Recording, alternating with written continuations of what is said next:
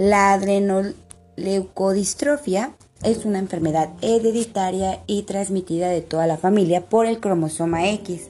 Produce problemas serios de desmielinización e incluso la muerte. Es importante porque afecta la mielina, que es una estructura multilaminar, está formada por membranas pragmáticas de las células que rodea el citoplasma, los axones formando una protección especial de todas sus funciones. Es el aislante de los nervios y permite la transmisión a distancia relativamente largas. Gracias a este aislante no se podría transmitir aquello que se conoce como la vaina de mielina, que tienen todos nuestros nervios. Es muy importante porque esta vaina de mielina es la que asegura que la transmisión eléctrica multifuncional que se da por los nervios sea perfecta debido al aislamiento. Esto trae problemas muy serios y detrás muchos conflictos, donde están involucradas muchas cosas, los pensamientos, los actos, el no lograr manejar bien lo que es el riñón, por lo tanto no logran evacuar. En muchos casos, sacar lo que no sirve no se logra dirigir correctamente tanto los actos como los pensamientos. Hay que analizar fuertemente qué es lo que deberíamos buscar y encontrar, darnos cuenta qué tiene que ver con todo esto. ¿Qué sucedió en uno de los clanes familiares en la historia familiar? Es afectado por esta dolencia. En la adrenoleucodistrofia, el cuerpo no puede descomponer los ácidos grasos de cadena muy larga, lo que hace que estos se acumulen en el cerebro, el sistema nervioso y la glándula suprarrenal. El tipo más común de adrenoleucodistrofia es la adrenoleucodistrofia ligada al cromosoma X.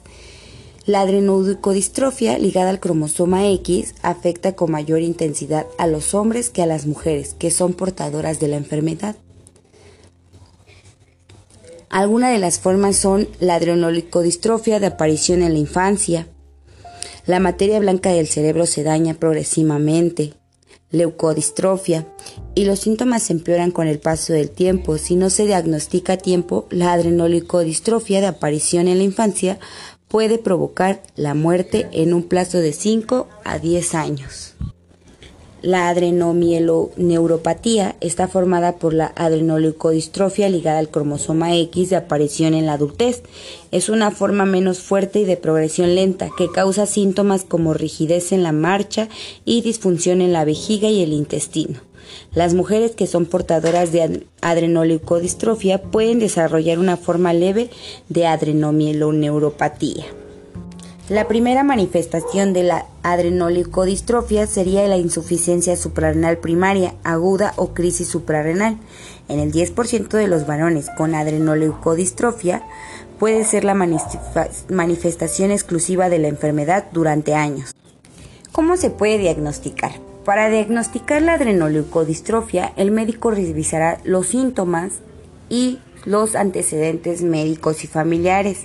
El médico llevará a cabo un examen físico y ordenará varios exámenes que incluyen los siguientes. El análisis de sangre. Recordemos que estas pruebas detectan niveles altos de ácidos grasos de cadena muy larga en la sangre, que son indicador clave de la adrenoleucodistrofia. Los médicos utilizan muestras de sangre para realizar pruebas genéticas con el fin de identificar defectos o mutaciones que causan la adrenoleucodistrofia. Puede ser por resonancia magnética, los potentes imanes y las ondas de radio crearán imágenes detalladas del cerebro en una resonancia magnética. Esto permitirá a los médicos detectar anormalidades en el cerebro que podrían indicar adrenoleucodistrofia, como daño en el tejido nervioso, que es la materia blanca del cerebro.